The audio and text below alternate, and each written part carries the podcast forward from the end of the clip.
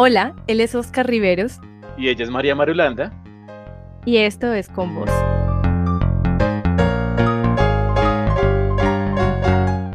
Bueno, cuéntanos un poquito de ti, de tu carrera, de tu historia académica.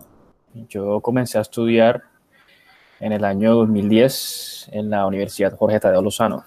Yo comencé a estudiar ahí producción de radio y televisión, pero sentí que no, pues no me llenaba, no sé, no era como mi campo en especial. Y ya yo me había presentado dos veces previas a la Universidad de Cartagena. Y dije, pues bueno, voy a terminar a estudiar producción de radio y televisión y ver qué puedo seguir estudiando. Sin embargo, cualquier día me presenté a la universidad, compré el PIN y pues no lo contemplé, ni siquiera estudié para el examen como había estudiado para las dos veces anteriores. Hmm. Y pues llegué un día, hice el examen una tarde y pues bueno, yo seguí estudiando. Y de pronto alguien me llama, oye, felicidades, que pasaste en la Universidad de Cartagena. Yo quedé como que, ¿qué? Bueno, entonces pues ahí me pasé de, de, la, de la Tadeo a la Universidad de Cartagena, pues bueno, ¿qué te digo? Un contraste pues bastante amplio porque de una universidad privada en una universidad pública, pues un ambiente pues muy plural, muy heterogéneo de gente de todo tipo, con lo cual pues yo, pues no sé, agradecí mucho haber tenido ese tipo de cambio con la vida, con lo que sea, me abrió muchas puertas. La universidad la terminé en el año 2015 con la universidad pues tuve oportunidad de viajar a diferentes partes del mundo porque pues como afición me gusta cantar, entonces hice parte del grupo a capela de la Universidad de Cartagena, fui a Brasil, fui a Venezuela, estuve en Medellín varias veces, estuvimos en Francia, estuvimos en Italia. Estuvimos en Alemania que yo le decía, no lo puedo creer, o sea, como que cualquier día comenzamos, no sé si se pueden utilizar palabras gruesas, pero comencé a, a, huevonear por ahí, como comenzamos a huevonear por ahí en un salón, que, que a cantar, que, que, a tirarse los cantantes, que los super a capela, y de repente comenzamos a coger cierto tipo de nivel, ya manejábamos cierto tipo de repertorio y comenzamos a hacer enlaces. Y uno de esos enlaces fue, oye, ¿les gustaría irse a, a, Berlín a cantar este, la misa criolla de Ariel Ramírez? Fui, pues pensamos que era otra huevonada, como que bueno, es como algo para compartir y tal cuando llegó la noche del concierto, que fue una noche invernal y espantosa en Berlín, que llegamos a la iglesia, la iglesia estaba llena de embajadores, este, digo, gente influyente de la prensa y tal, y, yo dije, pues, bueno, no es una tontería como tal, y pues todos estábamos, pero estábamos pero cagados del miedo. Pero el concierto quedó divino. Bueno, te estoy hablando más de mi hobby que de mi carrera, pero es que mi hobby me encantaba. yo soy comunicador, yo soy comunicador social, les cuento que soy comunicador social con énfasis en, en desarrollo y, y, educación. Entonces sí me parece algo pues muy bonito de hacer, de cómo a través de, pues, del proyecto y la educación pues tú puedes gestionar la, la realidad e impartir la realidad de una forma diferente, ¿no?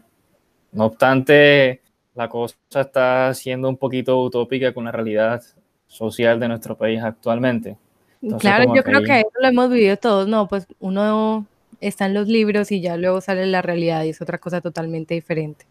Me, me pareció muy curioso que tú dijiste que estás muy agradecido con el cambio de universidad y bueno, en general con todo el ambiente y todo lo que se, lo que nos contaste. Pero ¿tú crees que se dio porque fue un cambio de pública a privada, de perdón, de privada a pública o porque tuviste un cambio de carrera de algo que no te gustaba tanto, algo que sí te llenaba realmente?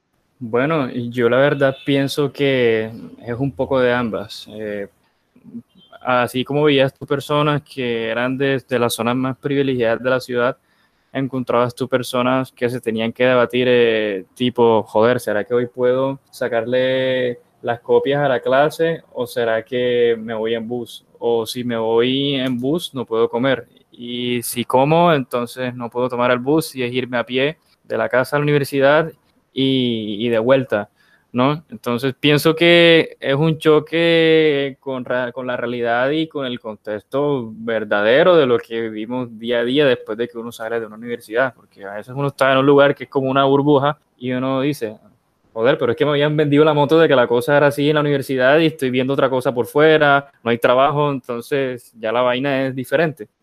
Sí, ya, ¿y tú siempre quisiste en la Universidad de Cartagena desde que saliste del colegio o fue algo que simplemente se te dio? Bueno, yo cuando estaba en el colegio, yo me presenté, pues a todos nos preparan para pasar en la Universidad de Cartagena, pues por el honor y el recorrido académico y el bagaje académico que tiene, pero yo me presenté, yo no pasé. Hubo gente que pasó y, y eso era como la gran celebración, eso era como que es tipo como que cuando tú ves los videos en YouTube de celebración de personas que han sido aceptadas en Stanford, en Harvard, bueno, tú veías eso en la universidad y era como que, no sé qué, llegaban los papás con flores y papayeras y no sé qué, y eso era maicena, y yo, no jodas, ¿y esto qué es noviembre? Ya estamos en diciembre.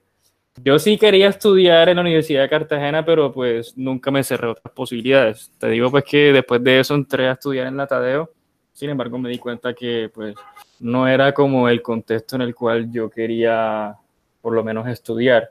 Ok, y ya entraste entonces a la de Cartagena y te iba bien en las materias, ¿o no? Sí, sí, la verdad es que pues siempre, siempre me fue bien. Hubo un momento en que yo quería como que, no, que yo me quiero ganar la matrícula de honor y tal, y no sé qué, hasta que descubrí el, el grupo de canto a capela como a mitad de carrera y pues dije, bueno, estoy encontrando otra cosa pues diferente para hacer, no todo es estudiar, tenemos que encontrar como espacios de, de aspersión. Desde que comencé a bubonear ese día en ese salón, muchas cosas en mi vida cambiaron que te puedo decir que para bien y, y representó, ¿qué te digo? Cosas sustanciales a lo largo de mi vida. Vale, y o sea que el canto te llevó en cierta medida a la maestría en España. Sí, en ese año pues tuve la, la, fortuna de conocer gente que hoy es muy amiga mía y somos muy cerrados, nos tratamos de hecho como familia ya después de, de ocho años. Ahí también tuve la, fortuna de conocer a uno de mis mejores amigos y ahí también conocí a quien fue mi prometida y con quien me separé. Y ahí mismo también pues tuve la oportunidad yo de ir por primera vez a España.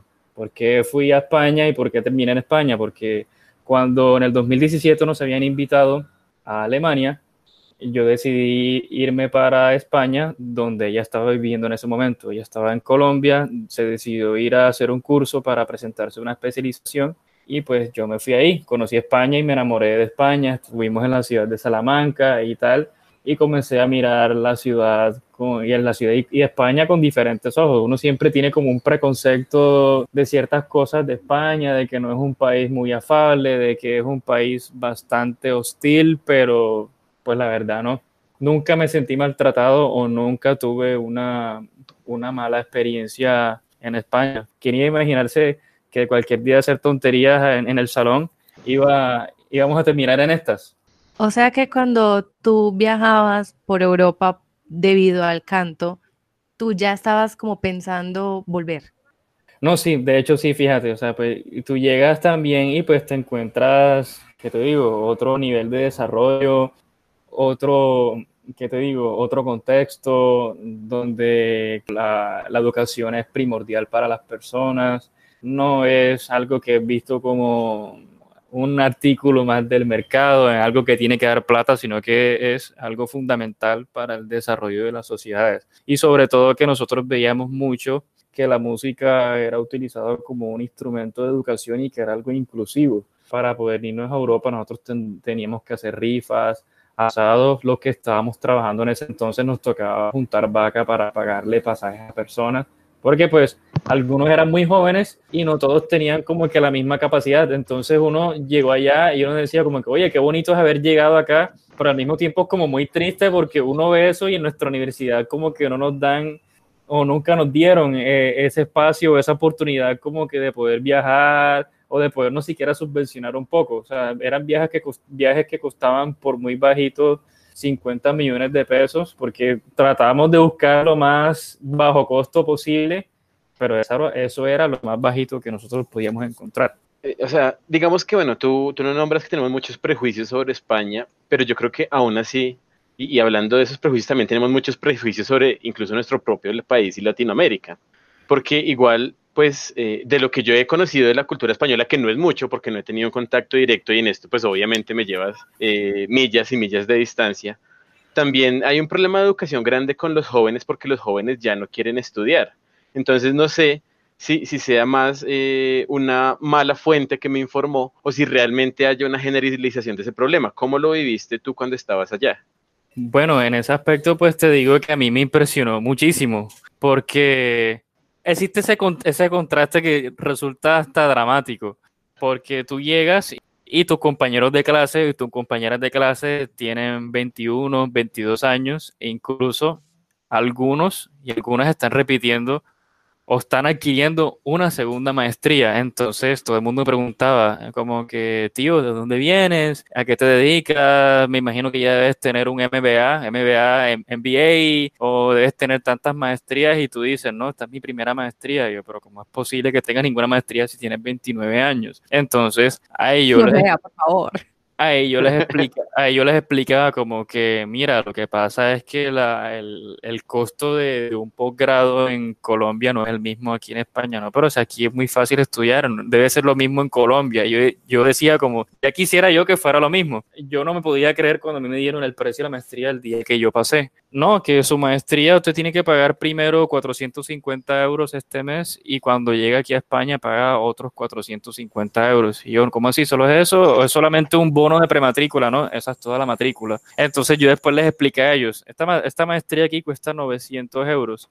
En Colombia, esta misma maestría cuesta 50 millones de pesos, es decir, unos 15 mil euros más o menos, 14 mil euros que estaba como más o menos en esa época. Entonces, nadie lo podía creer. Nadie lo podía creer. Bueno, bueno, para mí me surge una pregunta entonces ahí, porque si tú no sabías el precio de la maestría, entonces, ¿qué factores tuviste en cuenta para elegir justo ir allá? Bueno, también te comento porque yo traté de realizar un posgrado aquí y fue muy frustrante porque era muy costoso y endeudarse por una maestría acá que pues no representa como un costo y un beneficio es muy difícil. Entonces, digamos, te, te comento pues experiencias de, de, personas en mi trabajo que les estaban solicitando una maestría por motivos de calidad y la maestría costaba 39 millones de pesos y solamente le iban a aumentar 450, 500 mil pesos. Entonces, la pena, entonces llegaba a ser frustrante. Yo comencé a averiguar en España y todo el mundo me contaba, no, aquí la educación, la educación es muy barata, todo es muy barato, que es eh, el precio de un, de un posgrado es ínfimo. Yo me imaginé que tenía que pagar más o menos unos 3.000 euros, pero tú ya de pagar de 3.000 euros a pagar 15.000, 14.000 euros, pues es una gran diferencia.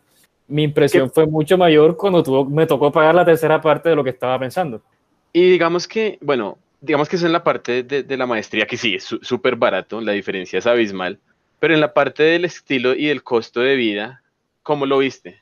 No me pareció, para la ciudad en la que yo estaba, yo estaba en el sur de España, yo estaba en, en Cádiz, Cádiz, Andalucía.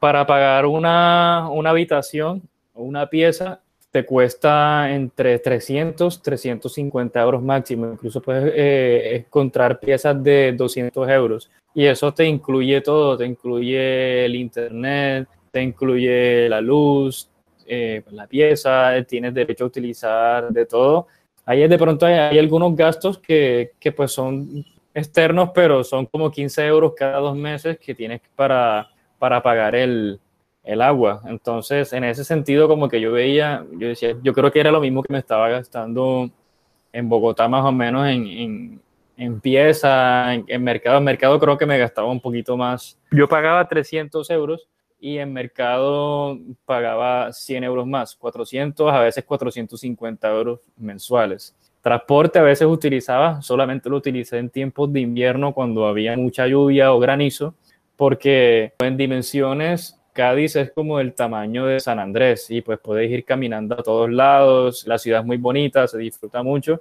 y pues yo decía, si tuviéramos esta misma oportunidad en Colombia, creo que seríamos muy diferentes. Incluso, o sea, nadie se lo piensa en el sentido de que, carajo, me quedé desempleado, voy a estudiar. Eso, digamos, es la tendencia ya en España para muchas personas y muchos jóvenes, como que dicen, bueno, para no quedarme quieto, voy a seguir formándome y voy a seguir preparándome. Tú aquí te quedas sin empleo y está como complicado ponerte a estudiar porque es que no, no hay plata. y, y, eso también habla de la estabilidad económica del país. normalmente acá la mayoría de, personas vivimos al día. Sí, si yo me quedo sin trabajo no puedo decidir ir a hacer una especialización hoy mismo porque pues no tengo el cómo hacerlo. Sí, e, exactamente. Entonces eran cosas que yo veía y, o sea, ¿qué te digo? No digo estas cosas como con el fin de acabar o, menospreciar la economía de, de, nuestro país, pero es que es la realidad y nuestra realidad actualmente es bastante agria y bastante llena de incertidumbre con respecto a realizar un estudio de posgrado y a poder realizarte profesionalmente. Ahorita no te basta con un pregrado. Creo que ni aquí ni en ningún, ni en ningún otro lado del mundo te basta con hacer un pregrado. Yo te quería preguntar algo respecto a eso. O sea, en cuanto a tu carrera profesional, ¿qué tanto crees que vale la pena hacer una maestría? Pues vale, vale, vale toda la pena porque te diría de pronto desde mi punto de vista, cuando tú haces un pregrado, tú sales como con un poquito de cada cosa o, sales como con, con conocimientos muy interdisciplinares, pero teniéndolos como que muy separados. Una maestría te va como que a encaminar y te va a transversalizar de una buena forma de lo que tú estudiaste en la universidad a algo que tú estás estudiando y a enfocarte en eso de una manera un poco más integral y más capacitada. No sé si me estoy haciendo entender en ese punto. Sí, ok. ¿Tú lo has visto de pronto en el ámbito de empleo? O sea, ¿o te ofrecen mejores posiciones por tener una maestría? Pues de hecho sí, fíjate que o sea, eso es raro y uno se siente extraño porque yo decía, carajo, o sea, yo esto con el, esto con el pregrado no me pasaba. Entonces yo pues tuve que llegar por, por, fuerza mayor porque pues yo tenía la, toda la intención de quedarme en España por lo menos, por lo menos un par de años, un par de temporadas, porque sí que me gustó mucho y, y yo quería como que seguir prolongando esa tranquilidad que tenía allá y esa oportunidad de seguir creciendo. Me tocó regresarme y comencé, digamos, como a aplicar a ciertos lugares, me recomendaron en varios lugares y pues ya yo veía que ya el ofrecimiento más el pago ya los veía bastante elevados y yo, uy, esto funciona, no sé, pero funciona. Entonces, financieramente en ese sentido creo que sí vale mucho la pena y sobre todo porque ya, ya te estás especializando en conocimientos. Como para profundizar un poquito, ¿crees que vale más la pena hacer una maestría en el exterior que en Colombia? Dejando de lado la parte económica.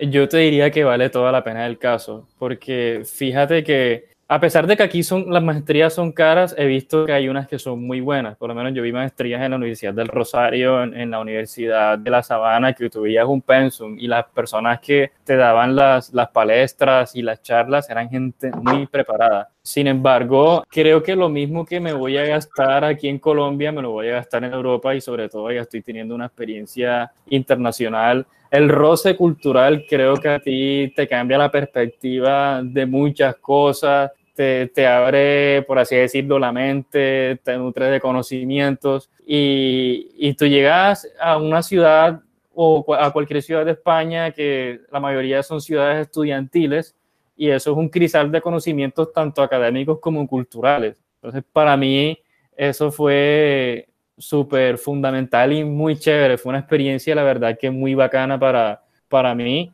Y como uno dice, fue un billete muy bien gastado, la verdad. Luis, ¿y cómo empezaste a buscar? ¿por dónde empezaste y que finalmente elegiste la universidad? Bueno, yo te digo la verdad, yo cualquier día estaba en Bogotá y pues yo soy una persona como que le tiene miedo en cierto sentido como a la zona de confort. Como que uno dice, carajo, estoy haciendo como que lo mismo, estoy viendo lo mismo todos los días entonces, yo lo que adoro de Bogotá son los fines de semana y las actividades culturales, la agenda cultural y tal, pero el día a día se me hacía muy pesado porque yo, yo hablaba con mis amistades que vivían en otro lado del mundo y me decían, no, son las nueve de la mañana, me acabo de levantar y yo, carajo, son las nueve de la mañana y yo tengo como cinco horas de haberme levantado. Sí, es verdad.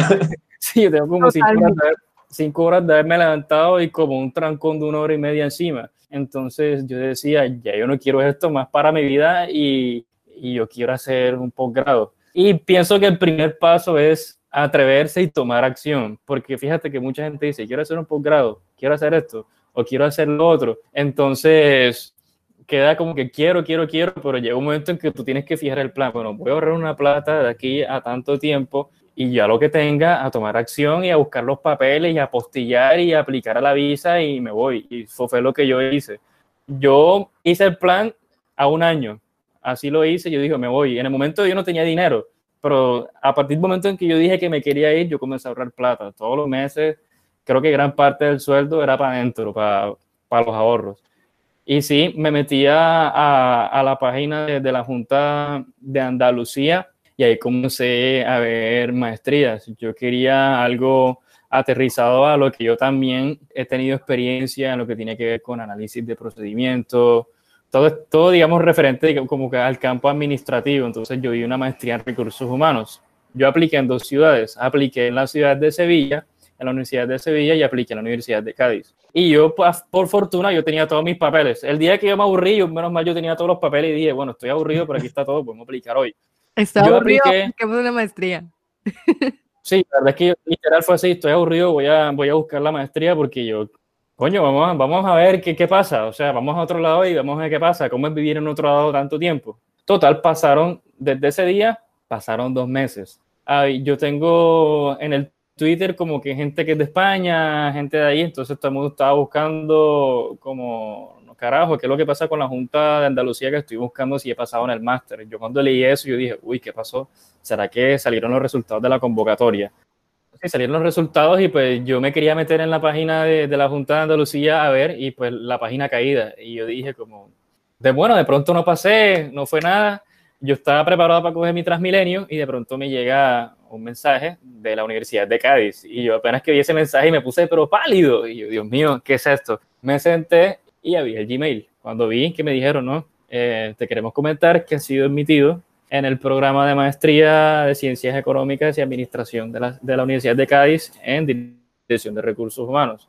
Tenía como que cierta euforia y cierta emoción porque yo decía, no puedo creer que pasé. Pasé y eso fue como en marzo y yo lo que lo primero que hice fue buscar una habitación porque yo como que estaba como que quería estar prevenido de todas las cosas. Entonces comencé a buscar como en grupos de Facebook que me recomendaron y tal.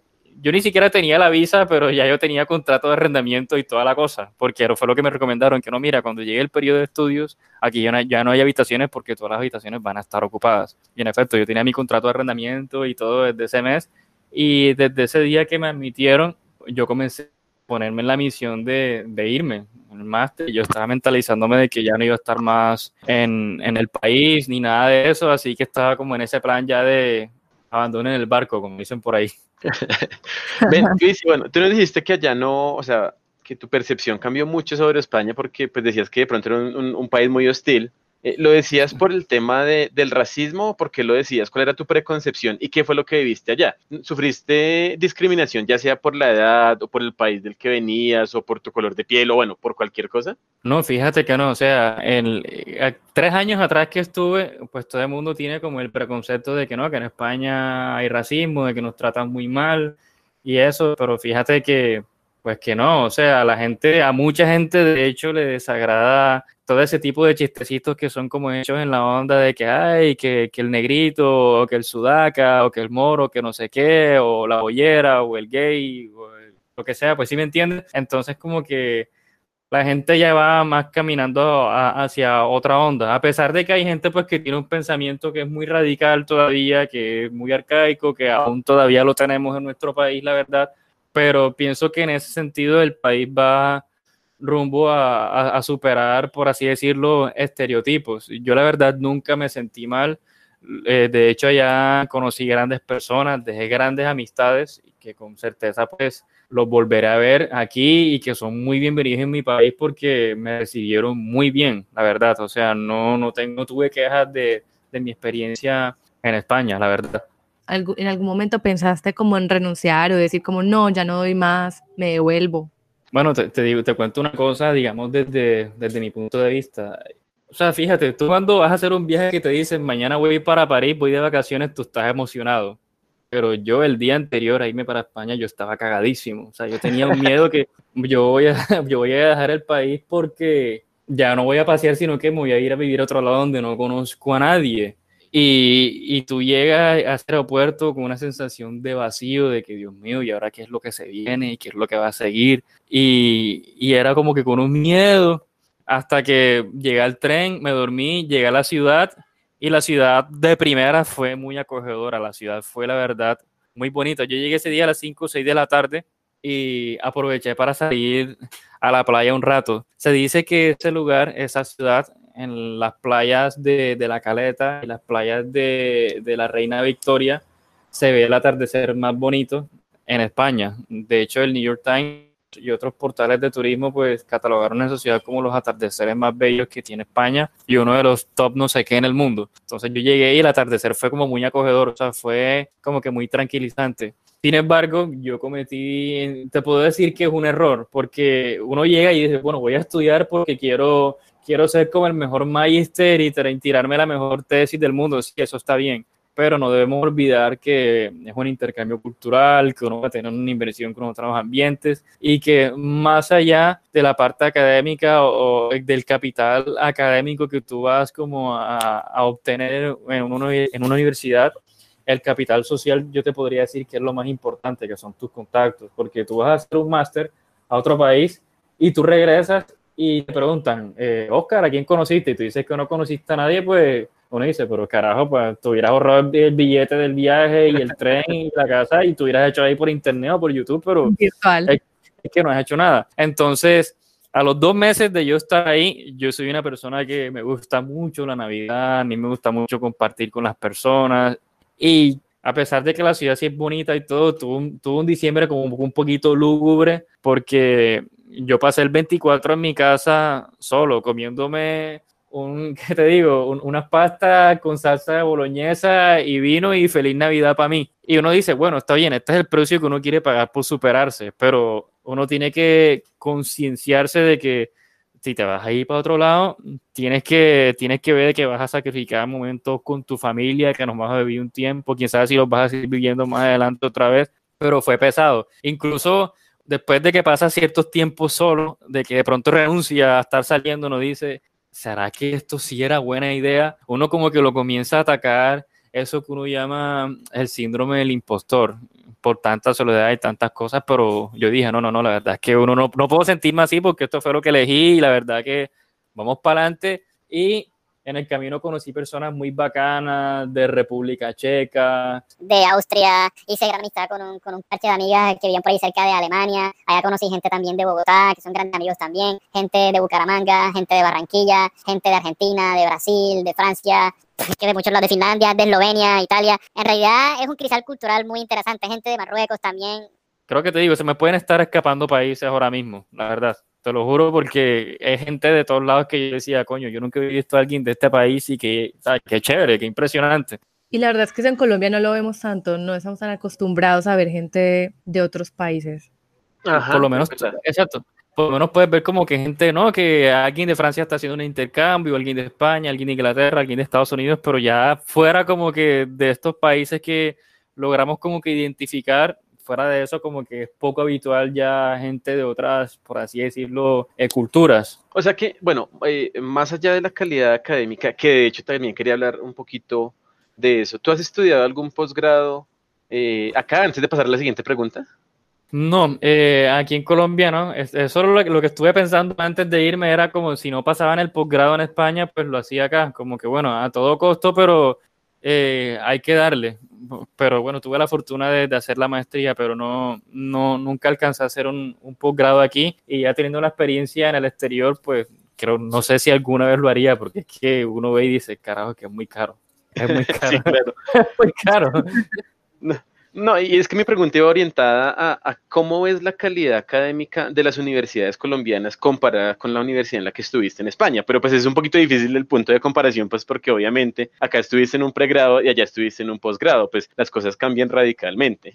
Sí, pues, ¿qué te digo? O sea, yo la verdad, eh, de, los, de los docentes que tuve aquí en la Universidad de Cartagena, por lo menos, no me quedo de ninguno y de hecho, pues la, la mayoría son doctores en, en sus ramas y tal pero yo pienso que allá, como por las personas tener mayor oportunidad de acceder, de acceder a, educación y a profundizar y a formarse, digamos, más a profundidad, creo que allá creo que podría ser un poco mejor. Y sobre todo porque, como te dije, más allá de ser visto como, como un elemento para el mercado y tal, allá está pensado para, para el desarrollo de la misma sociedad y de, y de las personas. Entonces, en ese sentido, a mí me pareció mejor en ciertos, en ciertos puntos. No te, no te quiero decir que acá en Colombia sea nuestro nivel académico sea inferior porque pues, pues no, pero allá sí nos llevan ventaja en muchas cosas y sobre todo en la parte del bienestar. Allá se preocupa mucho por el bienestar del estudiante. Cosa que aquí tú llegas como sea, de que no, mira,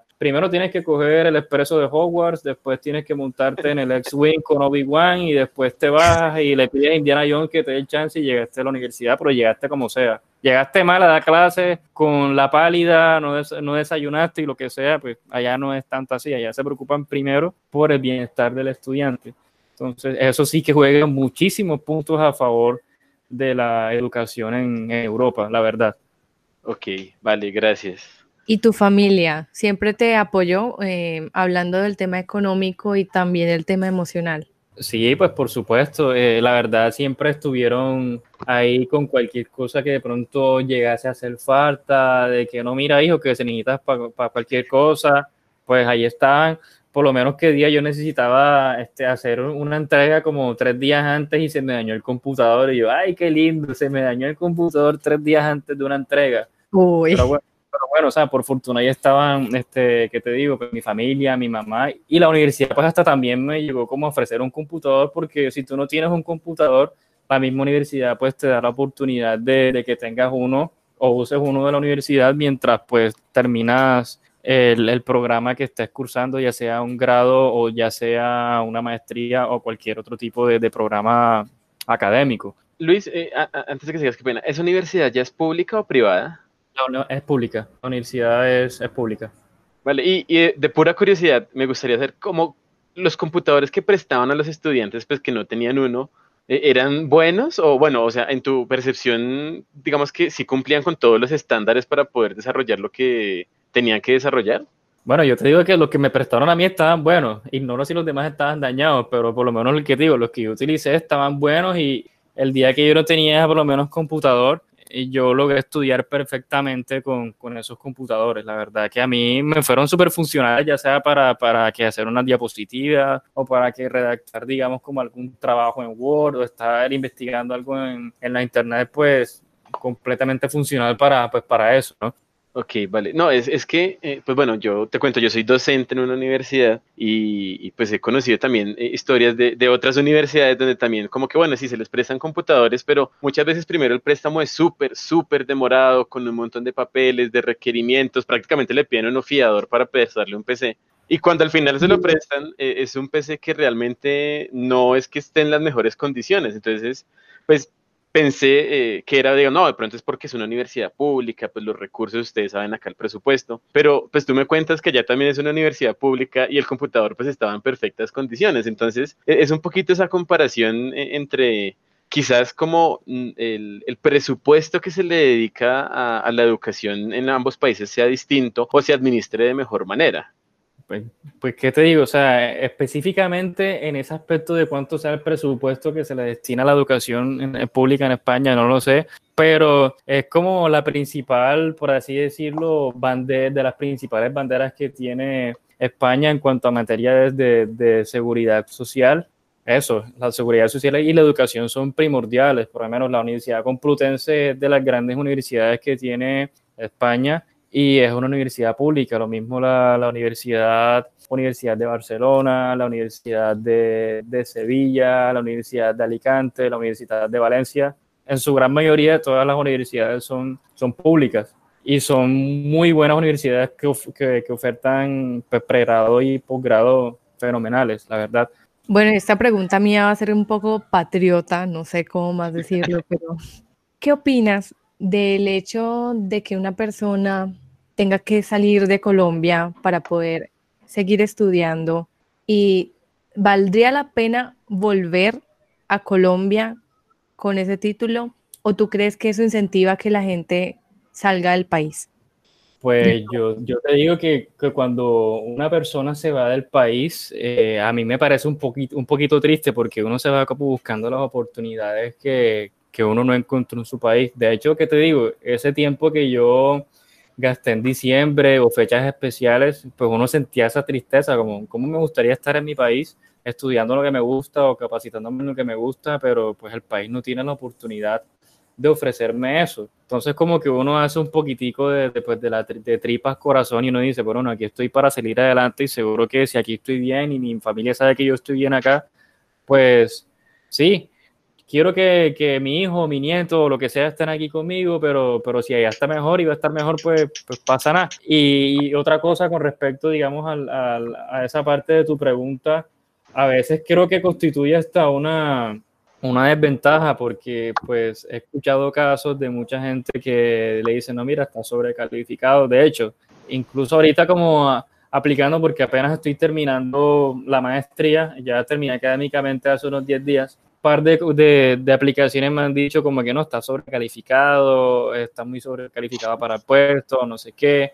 Entonces, como que no sé si volver, porque tipo, tú terminas un, un programa de maestría en, en Europa y si tú de pronto eres sagaz, tú encuentras unas prácticas o encuentras, digamos, la oportunidad para hacer un internado dentro de una universidad y eso mismo te da pie o te da puntos para que tú te quedes haciendo un doctorado en la universidad. Por lo menos uno de mis grandes amigos, él se la jugó toda y ahorita mismo entró al programa de doctorado de la universidad. La universidad le está pagando a él por su instancia doctoral, que son de 3 a 5 años. Y pues él dice, no, pues ya yo logré lo que quería y a Colombia pues tocará por el momento volver de vacaciones, porque ahorita mismo con la realidad que estamos afrontando muchos colombianos, es complicado, la verdad, la verdad. Eh, o sea que tú estuviste allá estudiando eh, en la pandemia, ¿verdad? Sí, estuve estudiando en, en, la plena coyuntura de, de la pandemia. ¿Cómo, ¿Cómo, fue esa experiencia de la pandemia ya? Eh, porque pues me imagino que tu carrera era presencial y pues obviamente tuvieron que cambiar eh, esa presencialidad, ya sea a una alternancia o a una virtualidad. Cuéntanos un poquito de esa experiencia. Bueno, este, nosotros, digamos, tuvimos la fortuna gran parte del, del periodo académico presencial, solamente la última parte de, del, del el último módulo, que era el último mes, nos tocó a nivel virtual de esa forma, pues vimos como que un par de clases, dormimos un par de clases en Zoom, perdón. y, bueno, pues así digamos como que logramos completar eh, toda como que la malla curricular académica de, pues, de la maestría. Pero sí fue para, para muchas personas fue como bastante pesadito, sobre todo para los colombianos fue muy pesado sufrir este, una pandemia de ese lado, para los estudiantes más que todo. Sí. Ah, bueno, no, no te iba a decir que, muchas gracias, que igual tenía mucha curiosidad, porque digamos que ha desincentivado a, muchas personas a seguir estudiando o incluso a, empezar a estudiar, porque pues dicen que no, no vale la pena ese tipo de educación. ¿Tú sentiste en ese mes que estuviste durante la pandemia que la calidad de educación bajó? Pues, ¿qué te digo? Eh, hubo muchos factores que jugaron a favor de la desmotivación y era el hecho de que carajo, o sea, como que mucha gente vino fuera a estudiar por fuera, a tener como una presencialidad, a compartir con los compañeros y que te encierren de un día para otro, como que mucha gente perdió como que las ganas de estudiar, a mucha gente, mucha gente se deprimió, compañeros que se deprimieron muy feo y de hecho todas las personas pues, que estuvieron allá muchos evacuaron la, la, ciudad y el país. Los colombianos no, no pudimos hacer lo mismo porque nos cerraron la frontera y nos negaron pues las ayudas lo que ¿qué te digo, pues lo que jugó como que a favor de nosotros es que éramos colombianos y pudimos hacer piña a los colombianos ahí dentro. Entonces, eso como que hizo la cosa un poco más chévere y más anecdótica. Estar como que una pandemia los colombianos juntos en una ciudad de España estudiando una maestría. Ok, ok, sí entiendo, tenían como más apoyo en general que, que quizás otra gente que le tocó totalmente sola. Sí, la verdad, bueno, por lo menos yo te cuento que a mí me tocó estar solo por dos meses en mi apartamento porque quienes eran eh, mis dos compañeras, eh, una italiana y una chica de Eslovenia, a los 10 días, 9 días de la pandemia se marcharon y yo me quedé solo. Me quedé completamente solo, pero pues yo busqué la forma de distraerme porque estar solo en una pandemia y sobre todo yo estaba en un edificio que era así a las veces como de residencia para estudiantes y en el edificio no habían casi personas. Entonces se, sentía, pero la soledad de la soledad es que uno dice, carajo, esto que es The Walking Dead o el último hombre vivo en la Tierra. Sí. Hay alguien por ahí. sí. Ok, Luis, eh, ya como para ir cerrando, quiero que nos cuentes como cuál fue, o sea, qué es lo mejor y qué fue lo peor o qué ha sido lo peor de estar haciendo la maestría, la maestría en el exterior. Hombre, mira, lo peor, este, como te lo había mencionado, es digamos, llegar y, tratar de no relacionarte, esa sensación de, de, soledad o de tú llegar y, no saber a dónde estás, que te ataque ese síndrome del impostor y tú dices, ¿será que fue lo que yo elegí? ¿Será que sí sirvo para esto? ¿O será que me gasté la plata o estoy perdiendo la plata en lo que estoy haciendo? Pero pienso que eso es un ciclo por el que pasamos todos los que vamos a aventurar a, a otro país y sobre todo tan lejos del nuestro pero pienso que va como en la resiliencia de uno como extranjero en, en otras tierras. Fue algo como que una coyuntura que a mí duró como un par de semanas, pero ahí ya conociendo más personas, haciendo más planes, socializando más, fue que ya me pude ir como adhiriendo y amalgamando más a la cultura, porque a pesar de que los españoles de ese lado son bastante amables, son muy buenas personas. Se siente como en cierta parte como en la costa, pero no deja de ser un ambiente europeo. Entonces, igual uno se siente ajeno a, muchas cosas. eso por otra parte, eso por esa parte te digo que fue como que te podría decir que es como lo peorcito, el sentirte tú solo en ocasiones muy especiales para uno que es tan festivo. Y pues lo mejor, lo que te dije, todo ese intercambio pues, pues cultural que prácticamente yo te diría que es lo que te paga los estudios en el exterior, el poder tener eh, la, la oportunidad de aprender un nuevo idioma, aprender nuevas culturas, eh, aprender de, de, la experiencia de cada quien alrededor del mundo, porque tú te encontrabas con gente que podía ser de Francia, pero no, mira, es que yo llevo tanto tiempo viviendo en Tailandia o en Indonesia, o yo vivía en India, yo vivía en tal lado, o eh, no, que yo soy de Lituania, que yo soy de Islandia, cosas así, y tú dices, wow, o sea, qué maravilla. Ok, vale, perfecto. Luis, muchísimas gracias por el tiempo que nos has brindado. Eh, eh, fue una conversación bastante nutritiva. Entonces, de verdad te agradecemos muchísimo, muchísimo el espacio. Eh, no sé si María se puede despedir o no. Porque me Muchísimas gracias Luis por acompañarnos hoy, muy muy interesante lo que nos cuentas. Y yo creo que eso ayuda también mucho a que la gente se anime un poco y, mire cómo está la situación realmente y puedan tomar decisiones. Sí, este, es verdad, yo les agradezco mucho por pues, darme el chance de, de compartir aquí con ustedes. Y fíjate, para mí lo que de pronto a veces significó crisis también significó oportunidad. Es como, eh, ¿qué te digo? El kanji que representa la crisis en la cultura china también representa oportunidades y renacer. Y, y bueno, ya que ahorita estamos en, tiempo de, renacer, pues qué mejor que ver la, cara de, otro lado de la moneda. Sé que es difícil y es dramático, pero, pero se puede. Y muchas gracias muchachos y bueno, aquí me tienen para contarles lo que sea. Listo, ¿no? Claro que sí. Muchas gracias.